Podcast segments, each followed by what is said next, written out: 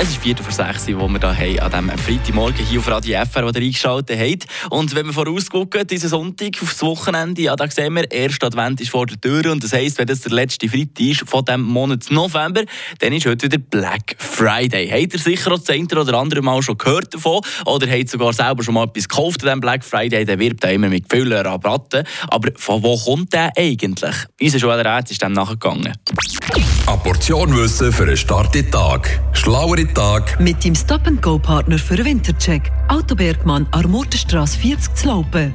Ja, und dafür machen wir einen guten Sprung durch die Zeit. Wir gehen nämlich ins Jahr 1929. Dort war in New York auf der Straße ein Haufen los. Gewesen. Ja, eine riesige Meute hat es. Und das nicht etwa, weil das neue iPhone 30% Rabatt hatte, sondern weil die Börse am Abstürzen war. Ja, ein Haufen Leute haben am Donnerstag, den 24. Oktober, ihr Hab und Gut verloren. Diesen Tag nennt man den Schwarzen Donnerstag. Wegen der Zeitverschiebung ist es aber zu Europa schon Freitag, wo das Ganze passiert ist. Und darum sagen wir dem hier der Schwarze Freitag. Am Tag vorher, vor dem Black Friday, da wird in den Staaten Thanksgiving gefeiert. Also das Fest mit diesen gestopften Truthähnen und so weiter.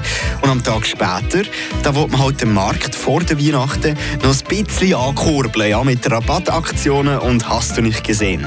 Und in gewissen Ländern, da stürmen die Leute an diesem Tag vom Black Friday in Massen in die Läden rein, um sich die besten Aktionen zu sichern. Nicht, weil man wie damals sein Geld hat retten sondern weil man heute der Erste sein will, der sein Geld ausgeben kann.